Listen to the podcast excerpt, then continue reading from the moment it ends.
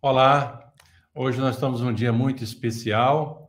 É, vamos com, estamos iniciando aí mais uma live da Agência Presbiteriana de Missões Transculturais. E a proposta desse evento é apresentar a cada um de vocês a realidade dos trabalhos nos cinco continentes.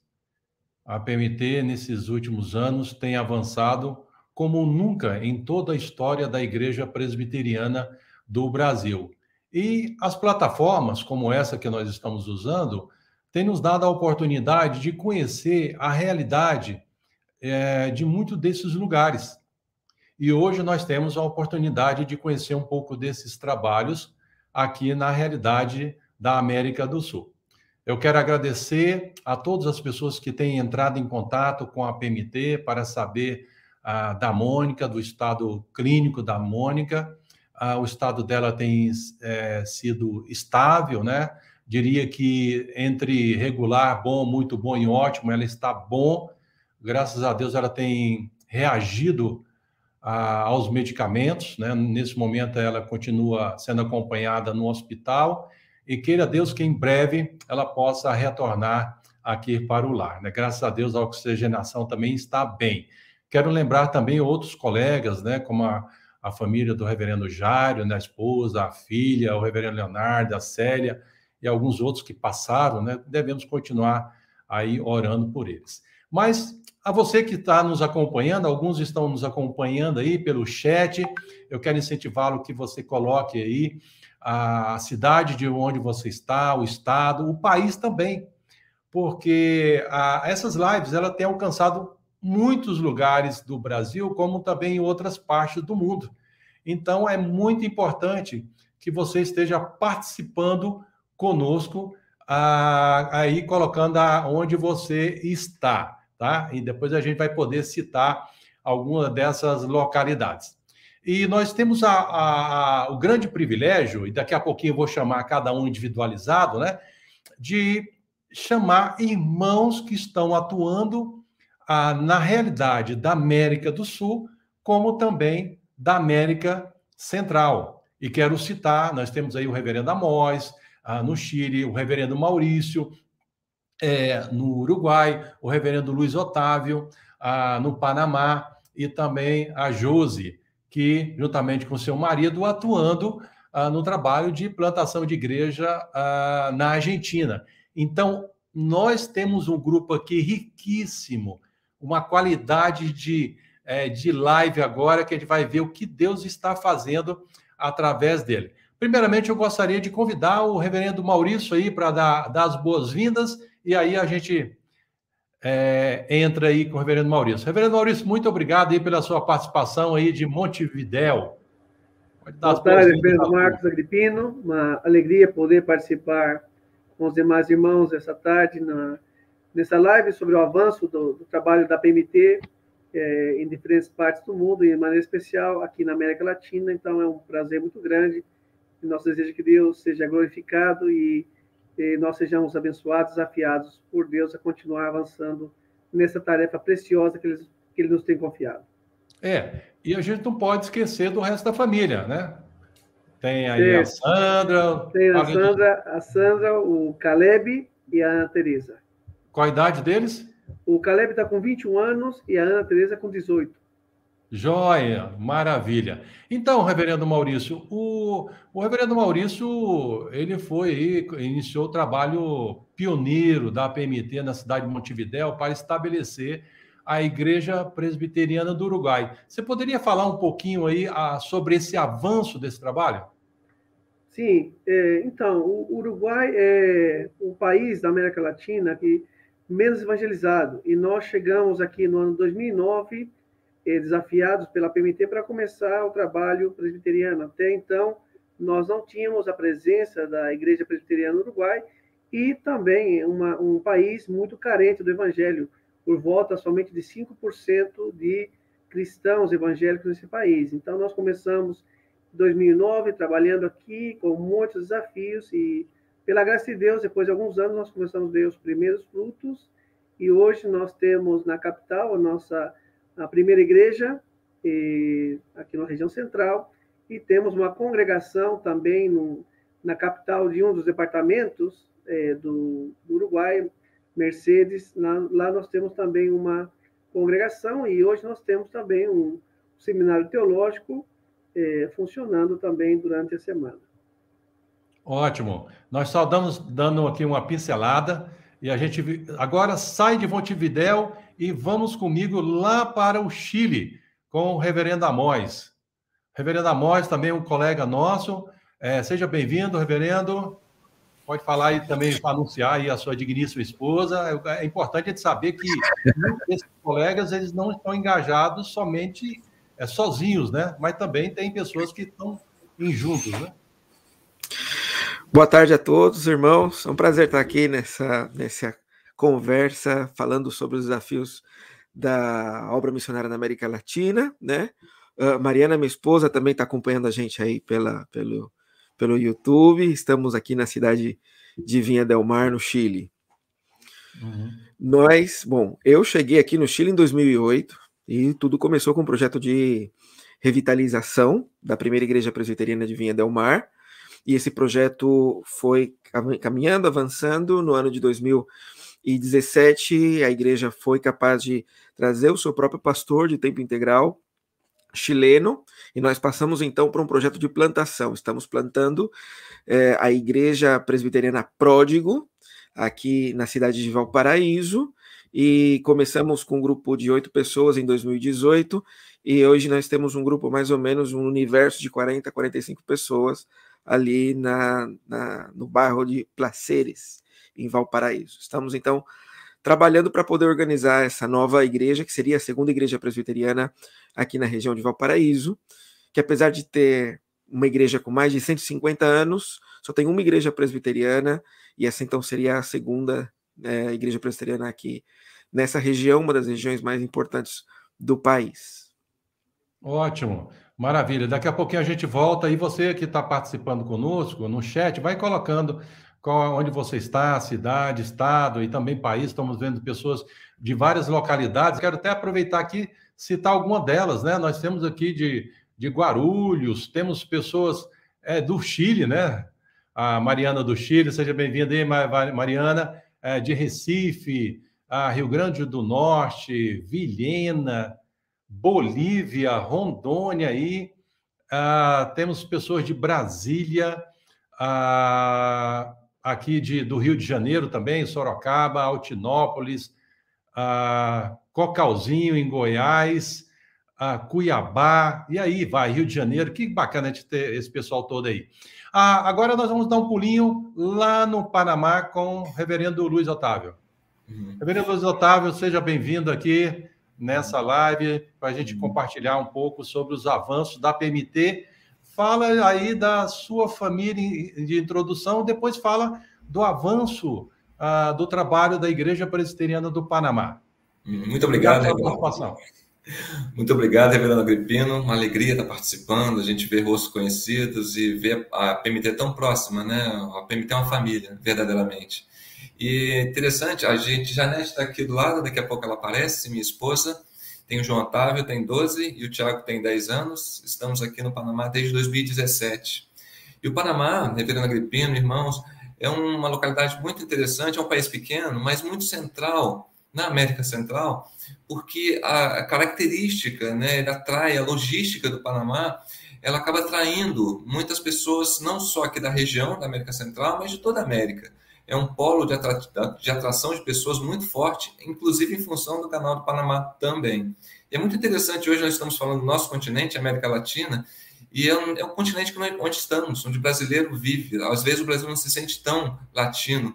E aqui, fora do Brasil, a gente percebe a força do Brasil. Aqui no Panamá, é um país que precisa da reforma, da, da teologia reformada, não há igreja reformada no Panamá. A gente percebe essa carência. O, o contexto evangélico do Panamá é basicamente pentecostal e neopentecostal. E nós percebemos até uma falta de conhecimento quando a gente fala da igreja presbiteriana, igreja reformada, parece que as pessoas não têm essa referência. Então nós viemos aqui, pela graça de Deus, há quatro anos, e há dois meses ah, nós alugamos uma casa para a igreja, então temos sede própria e estamos experimentando um momento novo aqui com o grupo, o grupo tem crescido. Pela graça de Deus, nós estamos muito felizes e animados com o que Deus tem feito no nosso continente, particularmente aqui no Panamá. Reverendo. Ótimo. Obrigado aí pela primeira apresentação. Daqui a pouco a gente volta mais para saber um pouco mais dos desafios uh, do Panamá, da Igreja Presbiteriana do Panamá. E também é importante a gente é, pensar aí, os colegas que estão nos acompanhando aí na live, é, pensar na, nos próximos blocos a questão de qual é o perfil né, que hoje é, precisaríamos em cada uma dessas localidades, os desafios e o perfil de pessoas que poderiam engajar nessa causa. Saímos agora do Panamá, voltamos agora para a América do Sul, vamos lá para a Argentina, Buenos Aires. Olá, Josi. Muito obrigado aí pela sua participação. Boa tarde, reverendo. Obrigada. Muito bem-vinda. Aí pode falar um pouquinho aí, é, dando boa-vinda do pessoal, fala um pouco aí da sua família e dos avanços do trabalho. E eu gostaria, depois, no finalzinho dessa live, que a gente pudesse aí, se possível, uh, no finalzinho, a gente mostrar a família de cada um, né? Aí você, Josi, chama aí o maridão, né? O reverendo da morte também chama Mariana, se possível, também o reverendo Maurício aí, chama Sandro, os meninos, se estiver perto, como também Luiz Otávio, é, chamar a Janete e os meninos, se for possível. Pode falar, Josi. É, boa tarde, reverendo. Muito obrigada por essa oportunidade. É muito bom fazer parte dessa família PMT. E a gente está aqui na Argentina já faz sete anos com meu marido, o reverendo Wilton, e meus. Inicialmente eram minhas duas filhas, a Sara e a Giovana, chegaram aqui com sete, seis anos. E eu apaixonei tanto pela Argentina que o Senhor me deu mais um filho, que é o Wilton Júnior, que é argentino. E daqui a dois meses vai chegar a Júlia, outra argentina. Então, assim, estamos aqui enraizados mesmo na Argentina, em Buenos Aires. Bom, tem sete anos que estamos aqui, temos um desafio assim muito parecido com respeito ao Panamá, como dizia o reverendo, porque aqui também a doutrina reformada não é muito conhecida. Apesar da Argentina ser um país de confissão católica, o ateísmo é muito predominante. E quando você, a expressão que não é tão grande é evangélica é pentecostal, e quando se fala de doutrina reformada, para eles é uma heresia. Temos poucas, temos uma ou outra igreja. Temos uma igreja muito conhecida, que é a Presbiteriana San Andrés, mas infelizmente ela se enredou por um caminho da teologia liberal e não é uma expressão da doutrina mais reformada. Estamos aqui com esse desafio de plantar a primeira igreja presbiteriana aqui na Argentina, Missão Brasil. E mais do que isso, é não somente plantar uma igreja local, mas uma denominação que vai fazer com que a doutrina reformada seja forte, conhecida aqui em todo o país e implantar essa igreja em toda a Argentina. Então, temos muitos desafios e estamos contando com vocês. Ótimo, obrigado. A gente volta daqui a pouquinho aqui. Quero registrar novas pessoas aí de Jorge Sarito, do Rio de Janeiro, a pessoas de Belo Horizonte.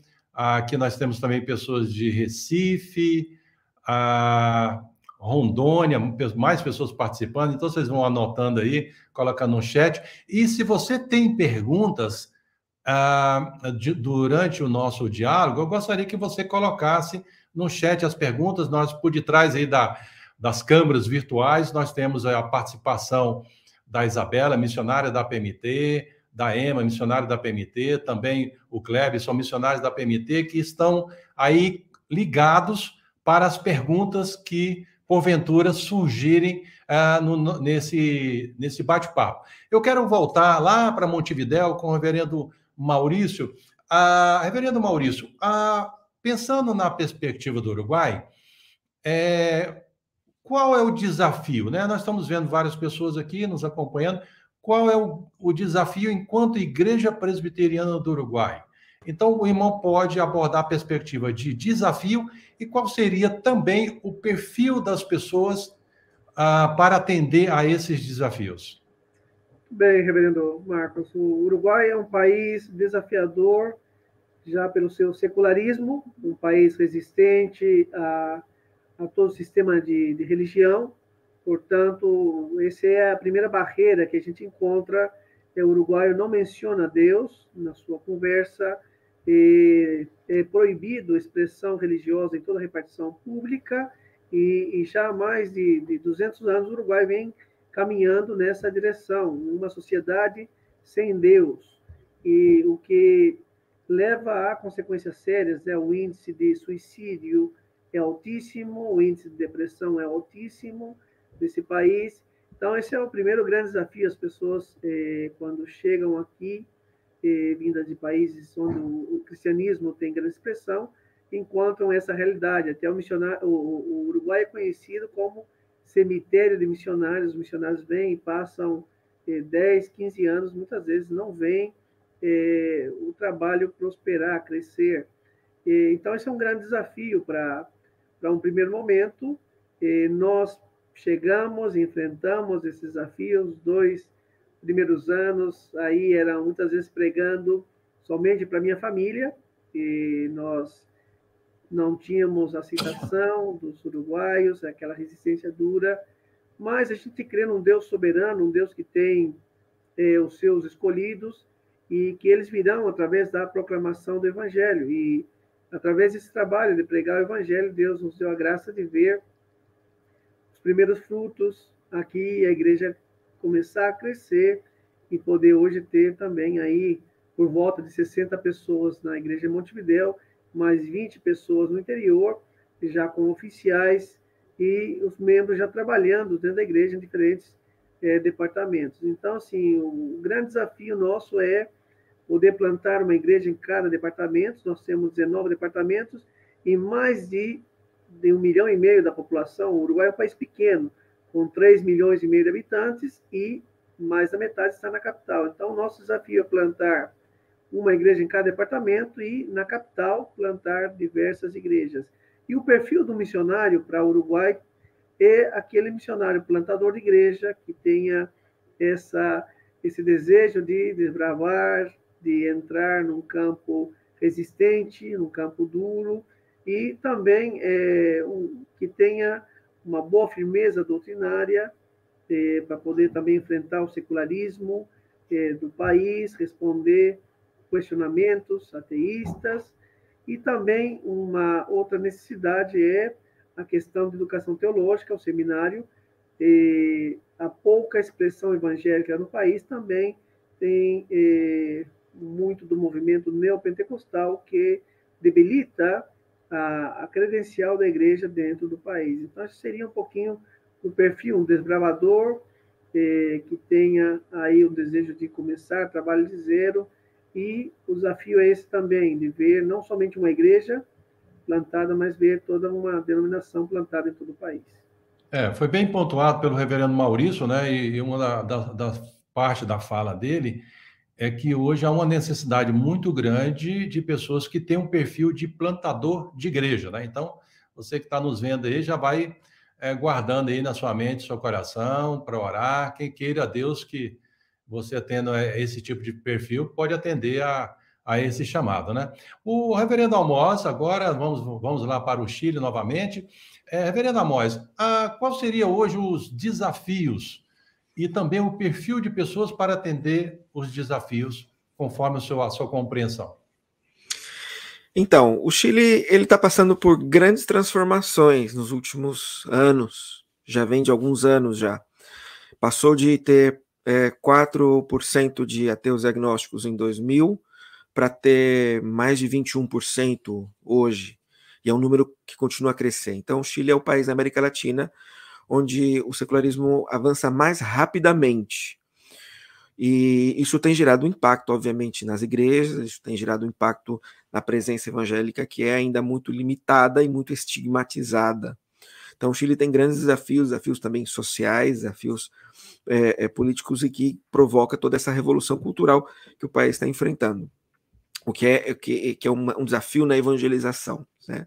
O chileno é muito resistente na evangelização. Assim, é, você tem que criar uma amizade, você tem que cultivar esse tempo para poder é, apresentar o evangelho de fato. Então, é, esse é o, o, grande desafio hoje, né? avançar na plantação de igreja num contexto cada vez mais secular e cujo secularismo está uh, é, crescendo de uma forma assustadora. Então, é, esse é o grande desafio hoje: plantar mais igrejas e recuperar, revitalizar as igrejas presbiterianas existentes. Existe uma igreja presbiteriana aqui no Chile, com mais de 150 anos, que é parceira da Igreja Presbiteriana do Brasil, chamada Igreja Presbiteriana de Chile, que é uma igreja reformada, uma igreja séria, e que tem agora investido nos últimos anos fortemente no seu seminário, na preparação teológica, com o seminário reformado, e nós colaboramos também com o seminário presbiteriano aqui do Chile. Então, o perfil do missionário para o trabalho aqui no Chile seria de plantador, um plantador de igreja que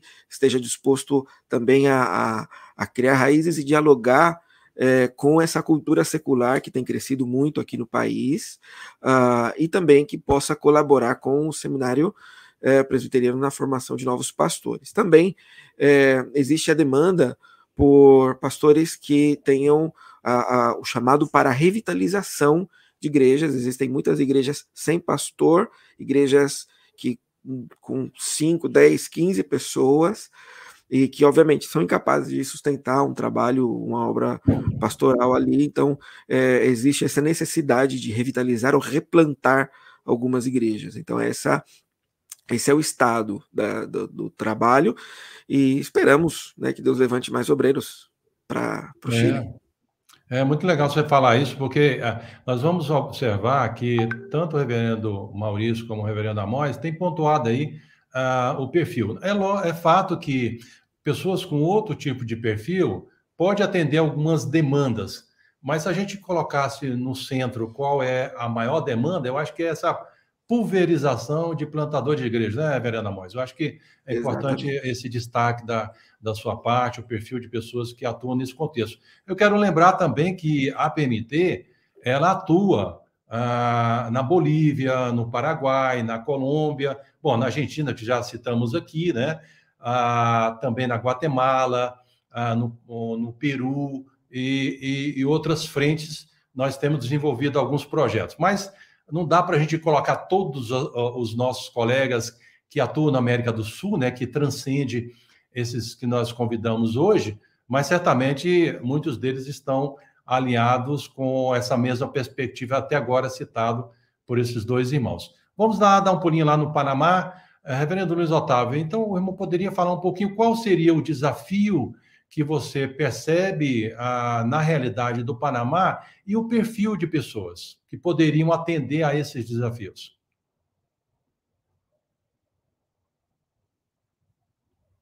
É, o microfone está fechado. Ah...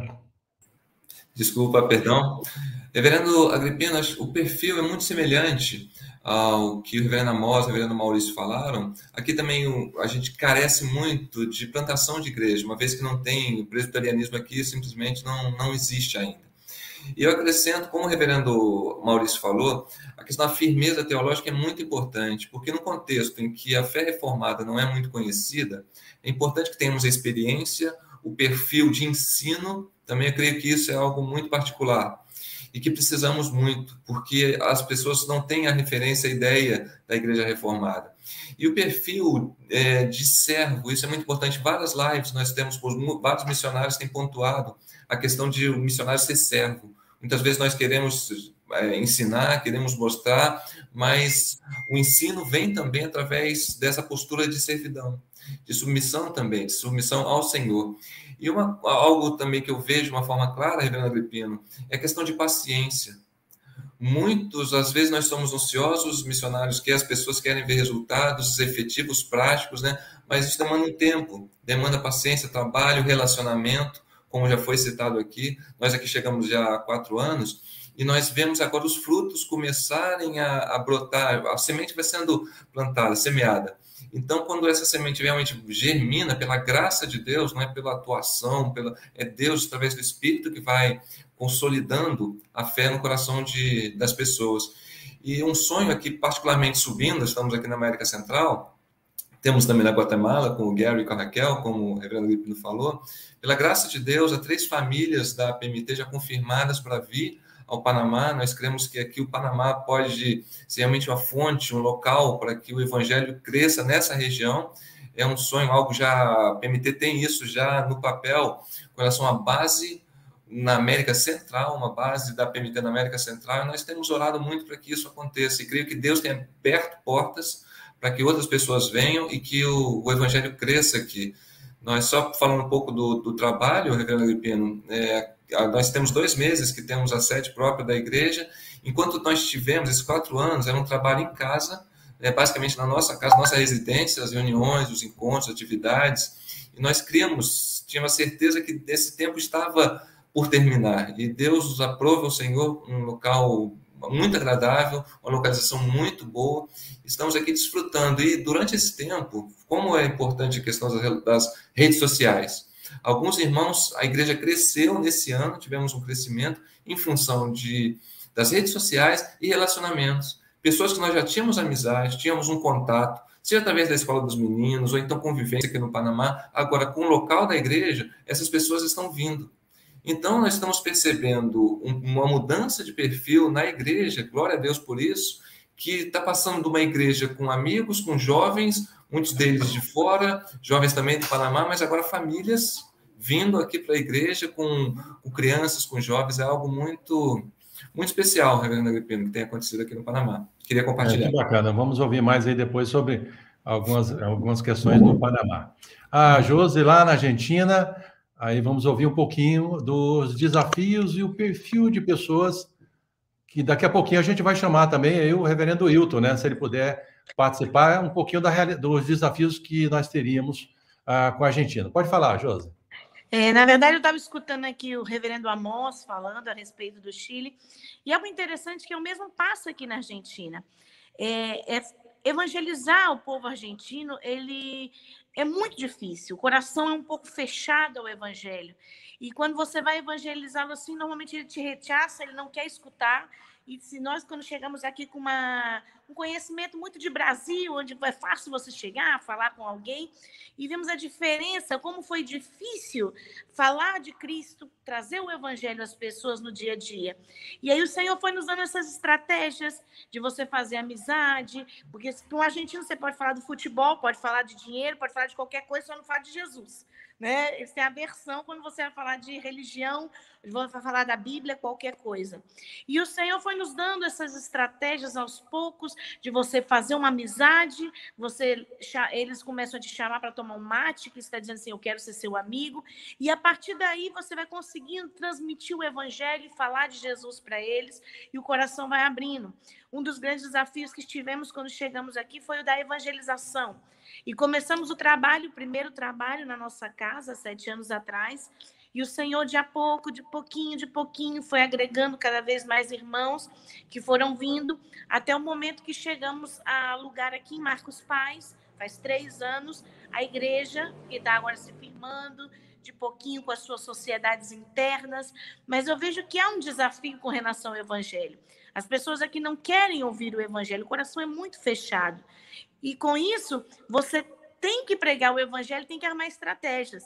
E eu gostaria de falar uma, se me dá uma oportunidade, que o Senhor nos ha dado agora, justamente na pandemia, que não se podia reunir, aqui foi muito estrito a questão da pandemia. E uma, uma visão que o povo tem aqui, que é a visão argentina, é que igreja evangélica é ligada à obra social.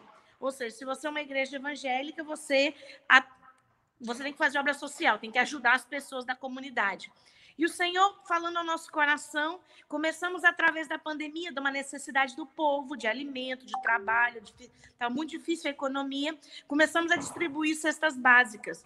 E começou a acontecer um milagre, né? Que as pessoas começaram a vir à igreja para ouvir o evangelho, porque a condição da cesta básica era a pregação da palavra. E a gente teve a experiência de entre, é, chegar a 30, 35 pessoas que a gente nunca viu né, para poder receber e sentar e escutar uma pregação. E o Senhor foi agregando dia a dia e a gente pôde ver a igreja crescendo, as pessoas realmente se convertendo, vindo por uma necessidade natural. E o Senhor, como o reverendo Maurício disse, o Senhor tem os seus. E o Senhor atraindo por meio da pregação da palavra, e a igreja foi crescendo. E assim, a gente dá graças ao Senhor por isso. Então, assim, qual é o nosso desafio hoje como igreja? É continuar esse trabalho. Hoje a gente está aqui em Marcos Paz, mas a gente quer expandir esse trabalho, essa evangelização.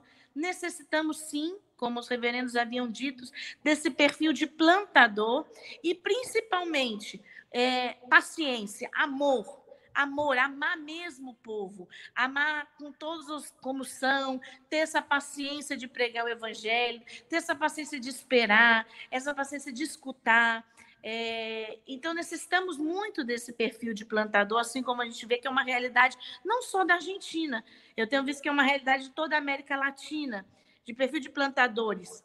E hoje, na nossa realidade, é essa, da nossa necessidade. O reverendo Hilton já está vindo, e ele também quer compartilhar depois um pouquinho mais dessa necessidade da Argentina. Mas estamos felizes, muito felizes, que o Senhor tem agregado dia a dia, assim como diz no livro de Atos, pessoas que estão vindo para escutar a palavra, que vieram inicialmente por uma necessidade natural, mas hoje vem pela necessidade espiritual, pela fome de Deus, que é escasso. Aqui é muito uhum. escasso o evangelho. E o Senhor tem feito essa, esse grande milagre, essa obra aqui, e estamos muito felizes, reverendo, com a obra do Senhor aqui na Argentina. Ótimo. Eu queria fazer uma pergunta, a, claro. voltando agora, vamos dar um pulinho lá em Montevideo de novo, depois a gente volta com os outros. Quero fazer uma pergunta a todos e cada um no seu momento. Ah, nós somos brasileiros, né? Vocês são brasileiros, cada um está na, na realidade aí do, dos países que servem ao Senhor. Como é, como ah, são as pessoas ao chegar um brasileiro e começar um trabalho? Vocês são bem recebidos como brasileiros nessas realidades? Então, o Uruguai ele é muito receptivo e, e, ele tem. Nós somos vizinhos com, com o Brasil, né? O Uruguai somente faz fronteira com o Brasil e Argentina e tem essa proximidade de culturas, principalmente com o Rio Grande do Sul, o churrasco, o chimarrão. Então, o Uruguai gosta muito da cultura brasileira e, e, e admira muito a alegria do brasileiro. Vocês são um povo alegre, é um povo é, para cima, né? Então, assim, isso abre muitas portas para um primeiro contato com o Uruguai. Eles perguntam: o que você está fazendo aqui? Né? O que você veio fazer aqui? Aí a gente entra já com aí o evangelho nessas oportunidades. Mas eles são muito receptivos e é, gostam muito dos brasileiros. Ótimo. Vamos lá, e Reverendo Amós, o que, que o irmão pode dizer sobre os chilenos ao receber o brasileiro? O chileno também gosta muito do brasileiro, né? Eles têm grande, grande admiração pelo Brasil. O pessoal adora viajar para o Brasil para curtir as praias e tal. E quando a gente fala que é brasileiro, eles recebem a gente sempre muito bem, né? Nunca, a gente nunca teve nenhum problema de, de recepção aqui por conta da, da nacionalidade. Abre até algumas portas, porque se a pessoa já foi para o Brasil, ela quer falar, e aí a gente começa já fazendo uhum. amizade por aí. Mas é, é bem tranquilo. Ah, que legal. E é a mesma coisa no Panamá, o reverendo Luiz Otávio? Aí os panamenhos também. Com certeza. Com certeza. O, o, brasileiro é sempre visto como recebido com muito carinho e alegria. E isso é, é, impressionante. Acho que portas são abertas. E só um dado curioso, reverendo Agripino, foi nasceu do grupo. Algumas pessoas nos pediram da igreja para aprender português. Então a gente percebeu uma demanda. Então a gente tem, tem tido semanalmente aula de português e a gente anuncia para as pessoas, e muitas pessoas não cristãs participam da aula de português que nós damos, é, preparamos material com base bíblica, é, sempre colocamos algum texto, né? É uma ferramenta, é impressionante essa demanda por conhecer mais do Brasil, da cultura e da língua. É muito interessante. O Brasil é muito conhecido e reconhecido. Acho que talvez o brasileiro não perceba isso. É importante destacar isso, pastor. É, talvez seja isso mesmo. É, é a mesma coisa aí na Argentina, Josi? Porque a Então, a, a rivalidade. Aí, o reverendo Hilton. Seja bem-vindo, viu, reverendo? Obrigado aí por, por, poder entrar aí nessa live aí. Depois você vai ter uma oportunidade. Aliás, você já pode falar. Mas aí, vocês dois, vocês pensam que, a despeito da rivalidade do futebol, o argentino hum, recebe bem o brasileiro? Você pode falar. A rivalidade aqui complica bastante, porque a gente pensa que é só no futebol, mas não, tem uma certa rivalidadezinha mesmo entre Brasil e Argentina, né?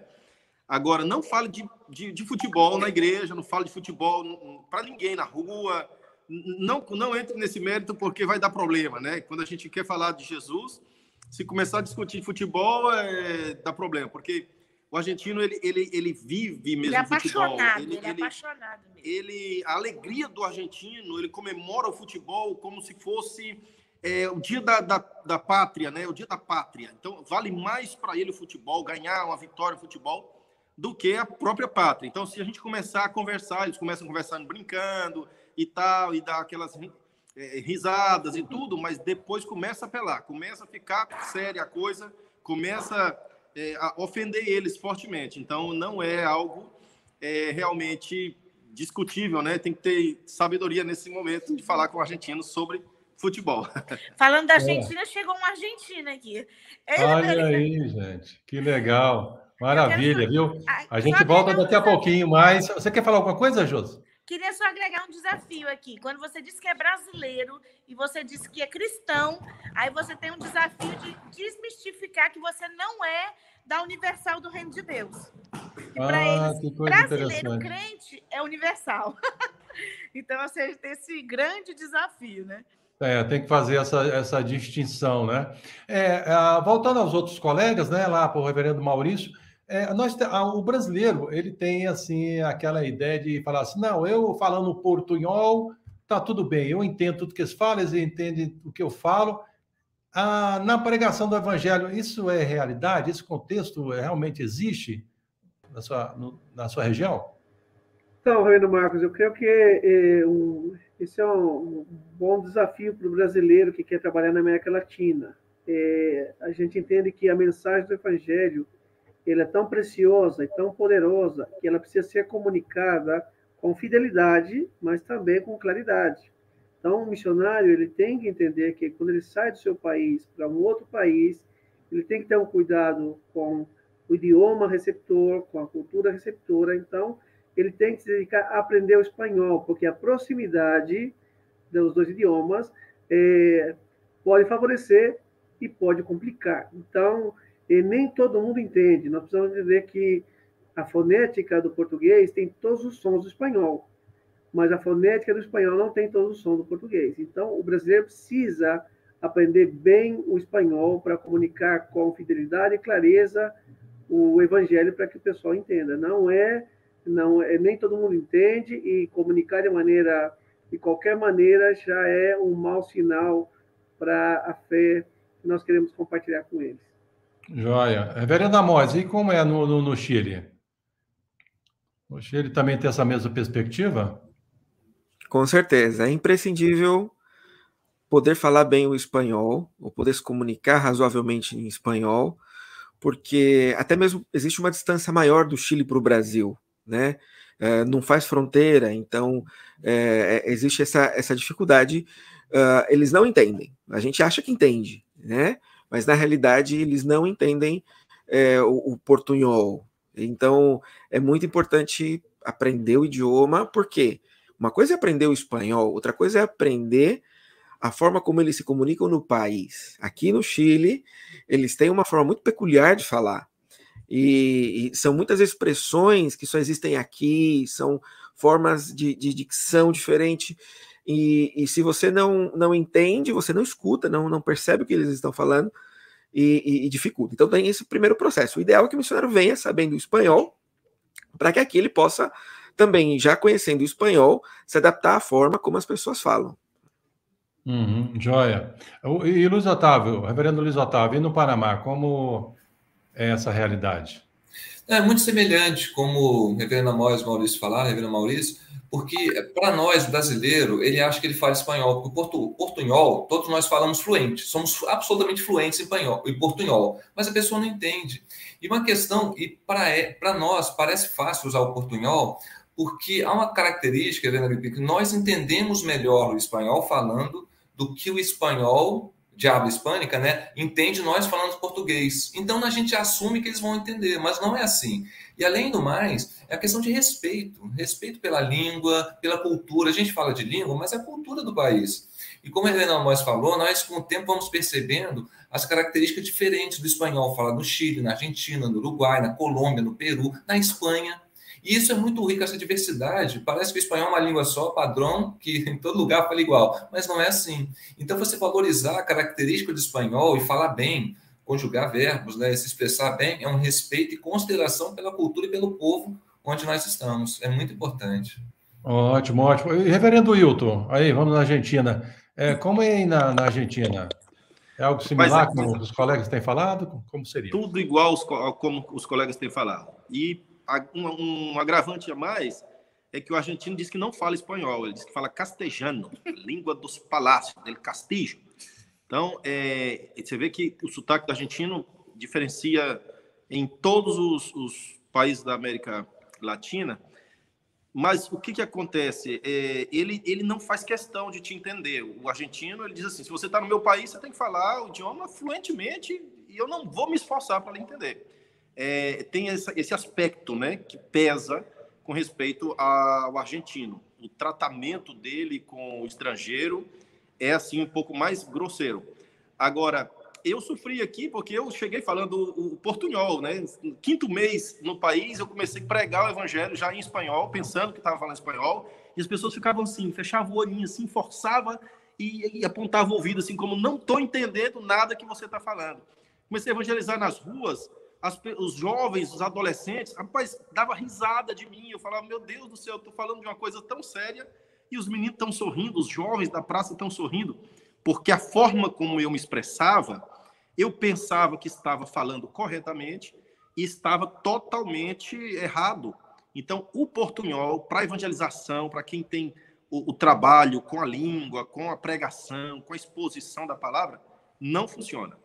Não sei. Uhum, excelente, muito obrigado aí por vocês responderem isso aí, porque muitas vezes a gente tem essa visão de que o portunhol é a língua falada na realidade da América Latina, né? Na verdade, a, a, nós brasileiros, em geral, a gente tende a, a, entender um pouco mais eles falando, mas quando a gente vai falar, a coisa é, é outro tom, é outra realidade, né?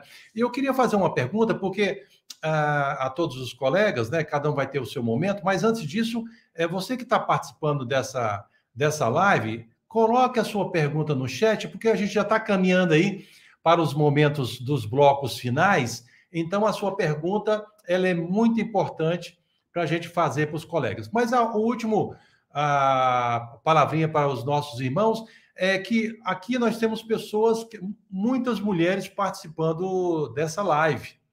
E no início, vocês falaram que ah, uma das prioridades do campo é a plantação de igreja. E aí, dentro dessa realidade de plantação de igreja, normalmente se vai para o pastor, né, para o, colega reverendo, que vai nessa perspectiva. Né?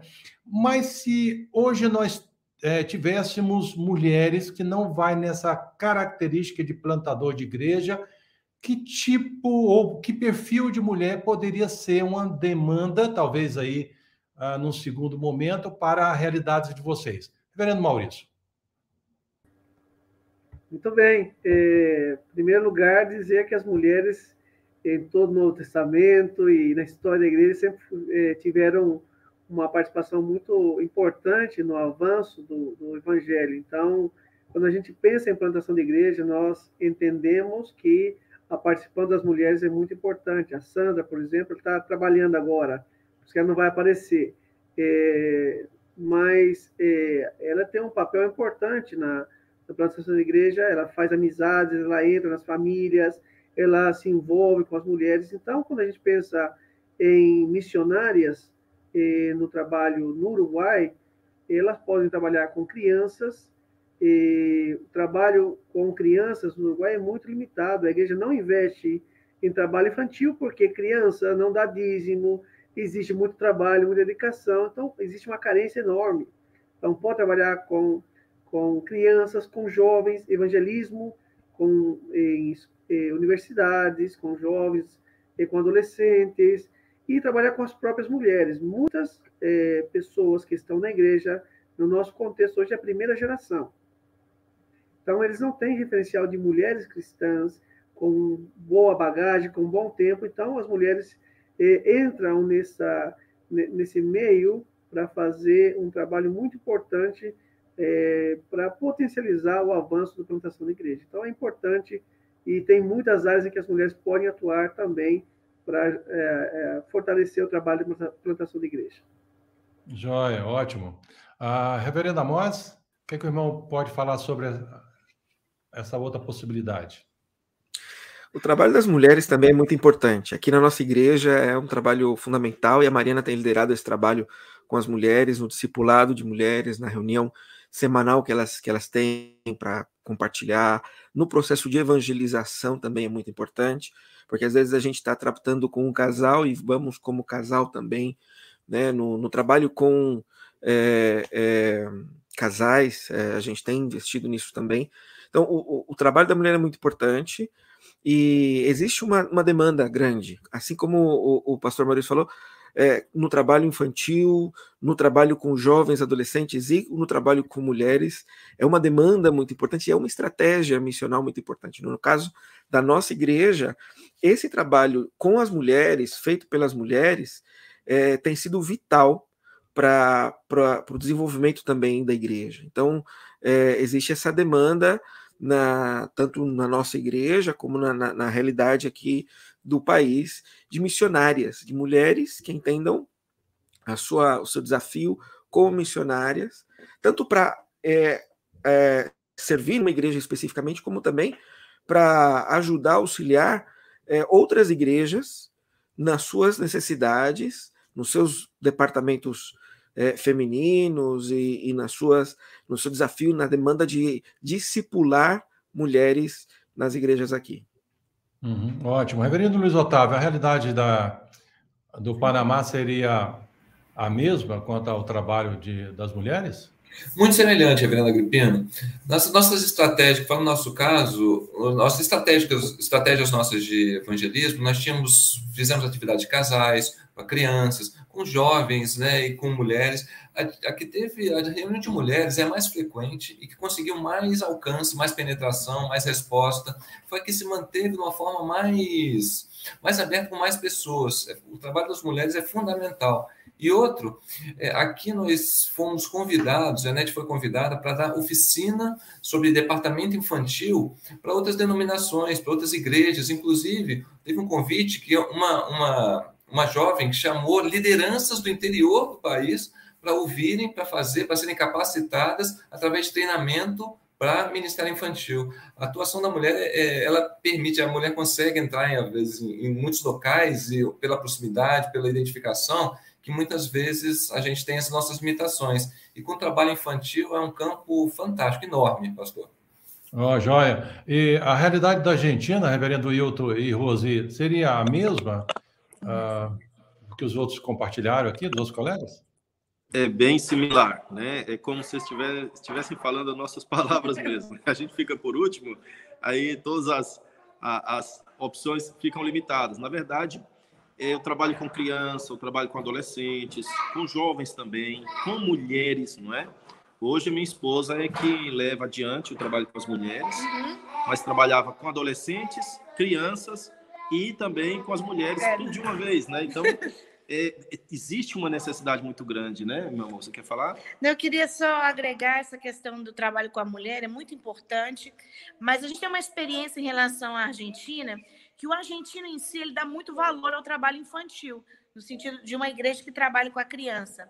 E a gente tem a experiência aqui na igreja de que dois matrimônios, eles, eles se fortaleceram mais, eles se firmaram mais, porque eles viram a atenção que era dada aos filhos dele.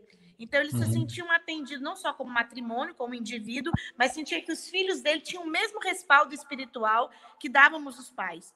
E a gente já tem uma experiência até para contar com relação aqui quando a gente chegou, a gente sabe que o missionário ele faz tudo ao mesmo tempo, né? Ele limpa, uhum. ele evangeliza. Então, no início eu tinha cuidado das crianças, adolescentes e mulheres. E aí, quando eu comecei a cuidar das crianças, eu dizia: olha, vocês vão ser o futuro da igreja. E hoje a gente já está tendo a experiência que essas crianças, de sete anos atrás, são hoje os responsáveis pelo louvor. Eles cantam no louvor, tocam teclado, já são adolescentes, e uma hoje é a presidente da UPN, que é a União Presbiteriana de Ninhos. E ela que toma conta, uma das crianças que a gente cuidou na salinha, hoje é que leva a cabo, 17 anos. 17 anos, leva a cabo desse ministério. Então, assim, qual seria o perfil?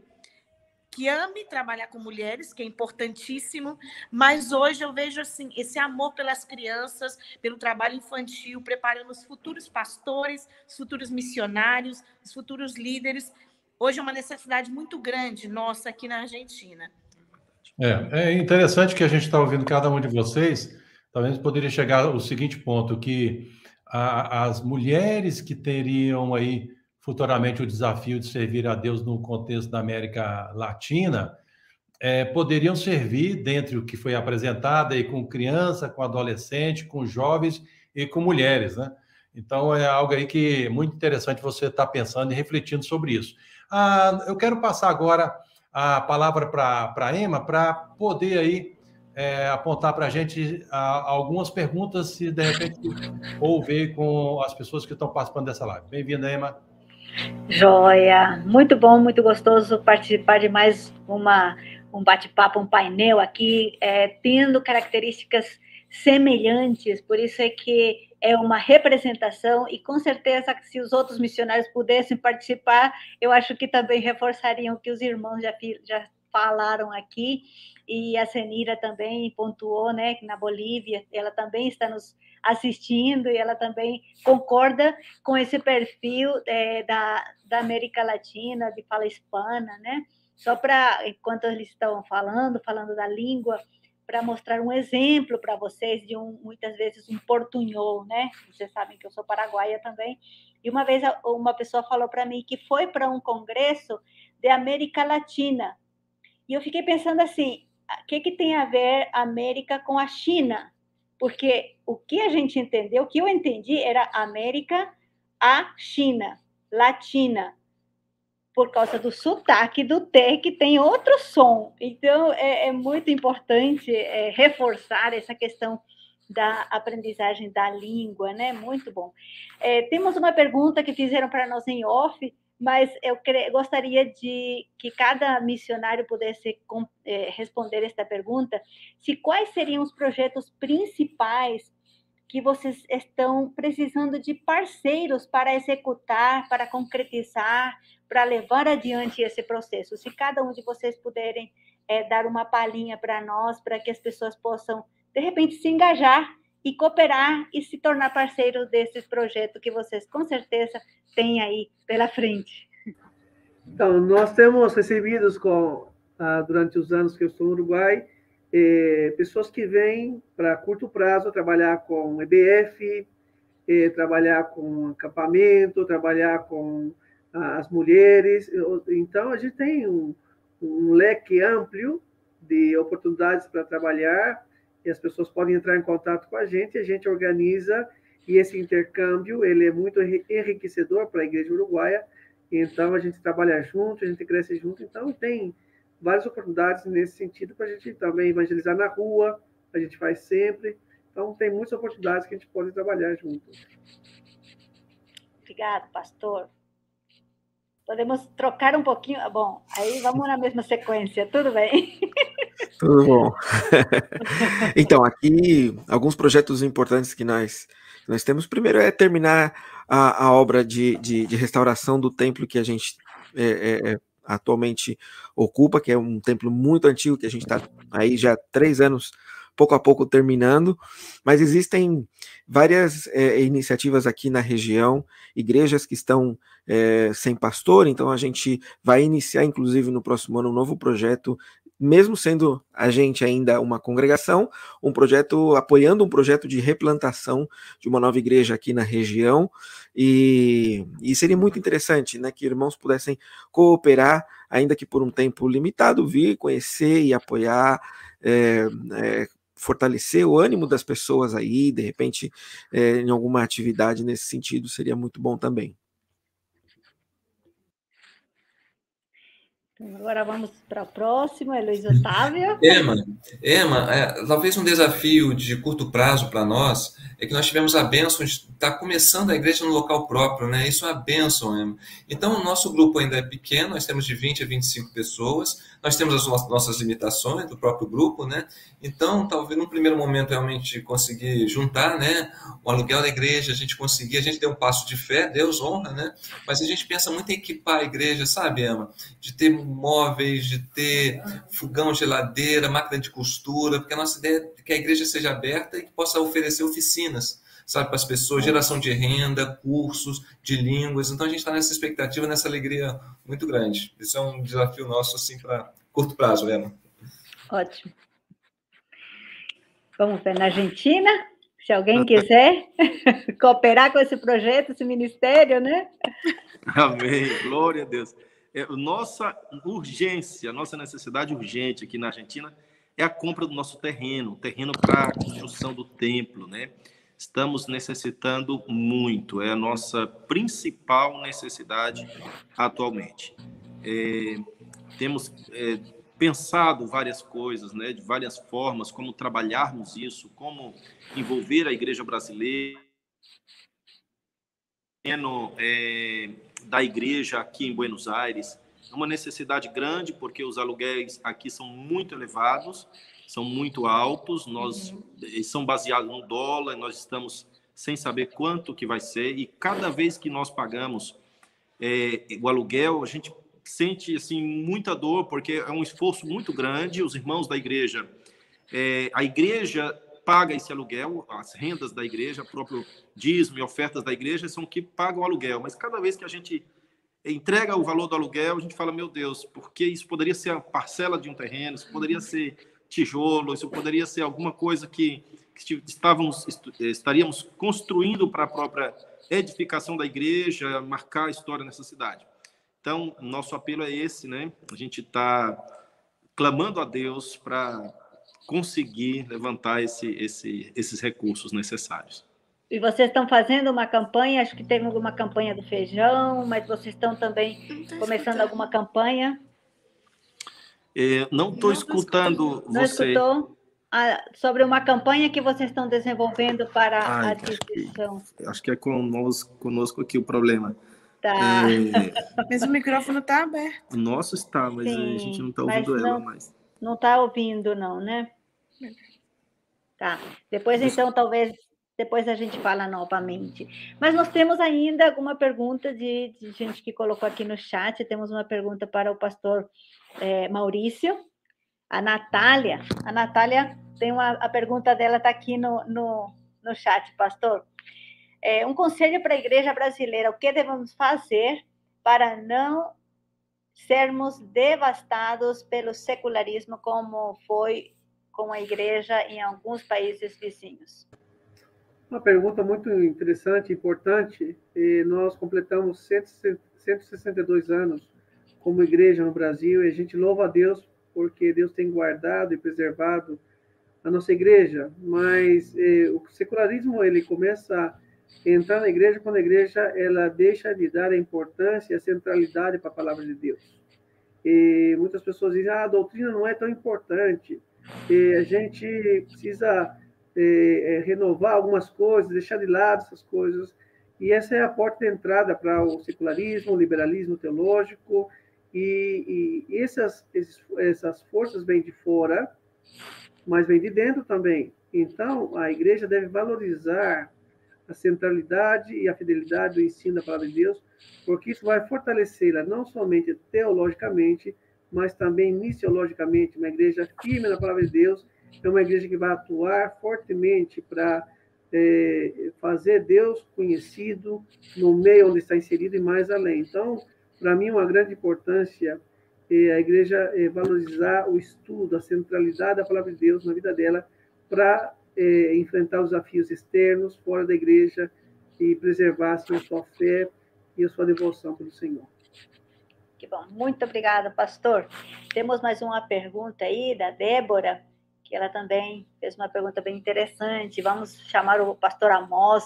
O pastor Amos ele tem trabalhado com materiais, com tradução, com materiais em espanhol, e esta pergunta eu creio que, que é, tem tem é, como responder para a Débora, né? Como é a disponibilidade de material na língua espanhola para o evangelismo, EBD, EBF? Existe literatura reformada disponível em espanhol? Então, é, não muito. O espanhol tem a vantagem que qualquer texto em espanhol serve para todos os países da América Latina e Espanha, né?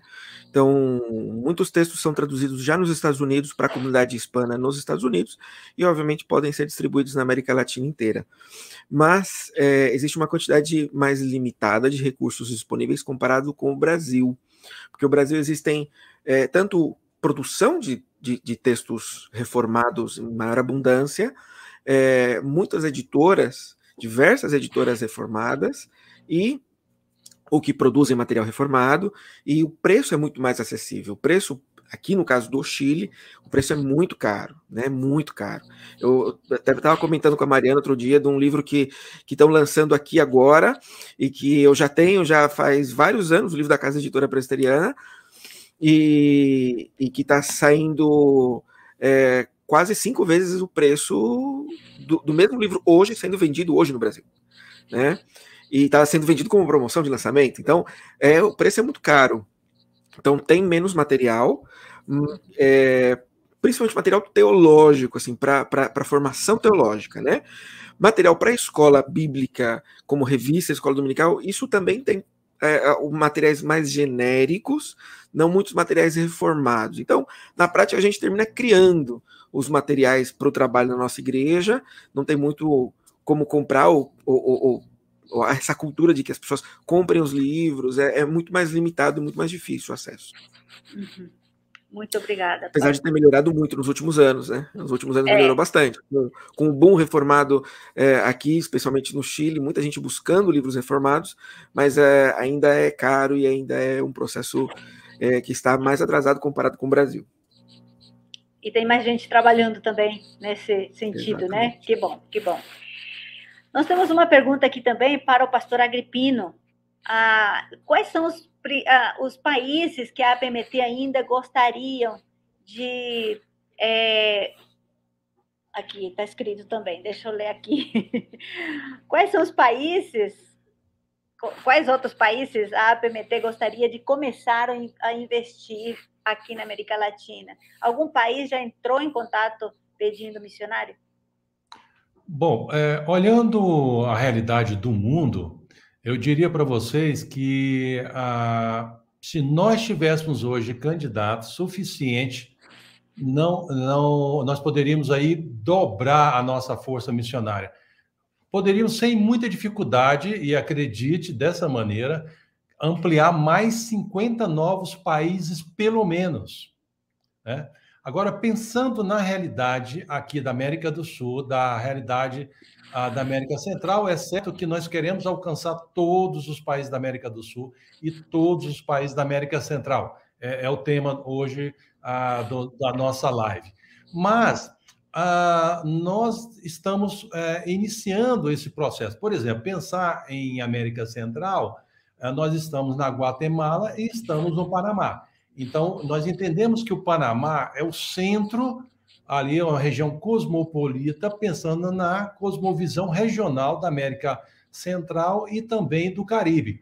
Então, nós estamos investindo mais fortemente.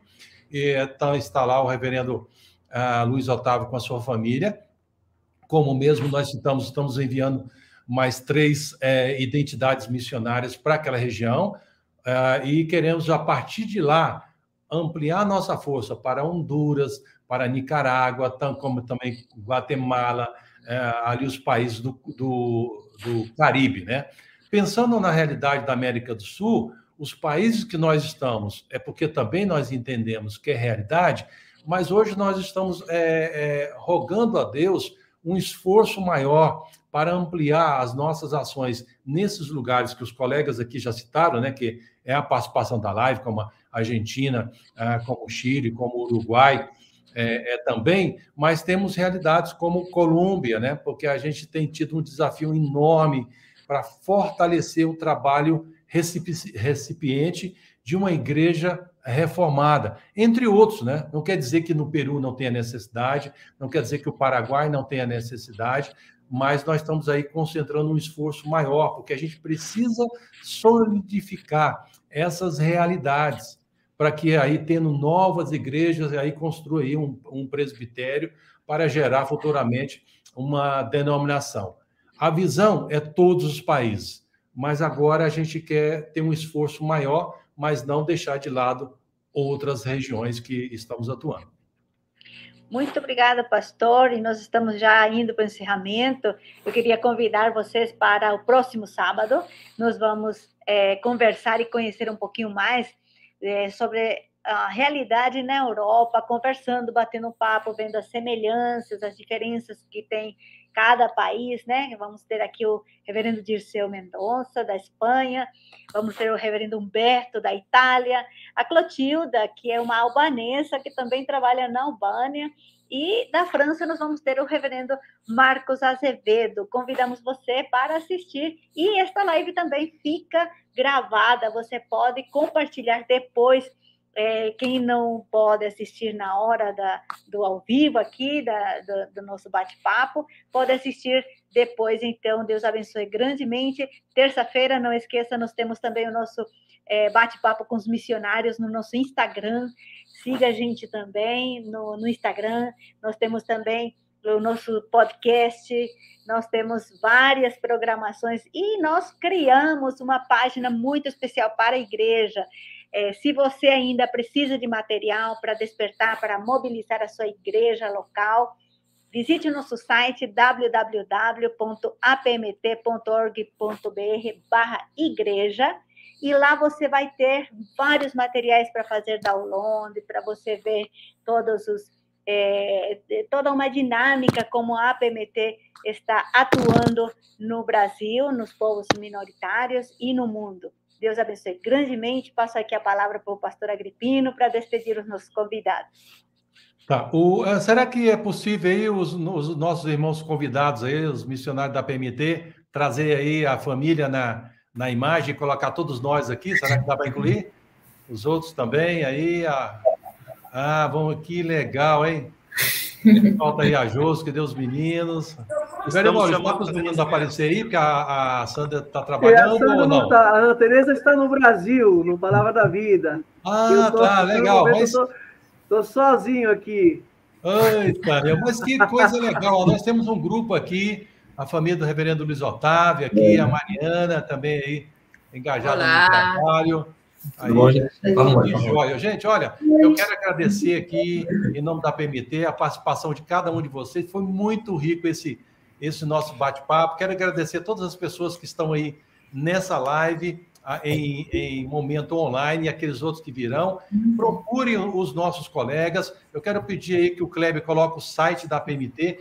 O site da PMT ele é muito rico, porque lá vai ter ah, muitas notícias, informativos dos nossos colegas. A Emma já falou aí, né? Nós estamos em todas as plataformas e também nós estamos no podcast. Na hora que você estiver aí fazendo uma viagem, ou dentro do ônibus, ou fazendo alguma coisa é, é, em casa, ouve o nosso podcast. É uma riqueza de informação e de muitos materiais. Muito obrigado. Esperamos aí que todos é, possam estar conosco no próximo sábado. Agradeço ao Kleber que esteve trabalhando nos bastidores, a Isabela, a Emma, os nossos irmãos. E queira Deus que os desafios que foram colocados aqui possa ter uma resposta de todos vocês que estão aí participando. Vamos tirar uma fotinho aí da. Deixa eu pegar aqui a minha câmera, tirar uma fotinho de todo mundo aqui, desse povo bonito aqui dessa live. Aí depois a gente vai estar encerrando. Gente, você que, que participou conosco, muito obrigado, Deus abençoe e até sábado que vem. Tchau. Tchau, muito obrigado. Um abração para todos. Tchau, tchau. Deus abençoe. Tchau, pessoal. Tchau, tchau obrigado. obrigado. Tchau. Tchau. Tchau, tchau.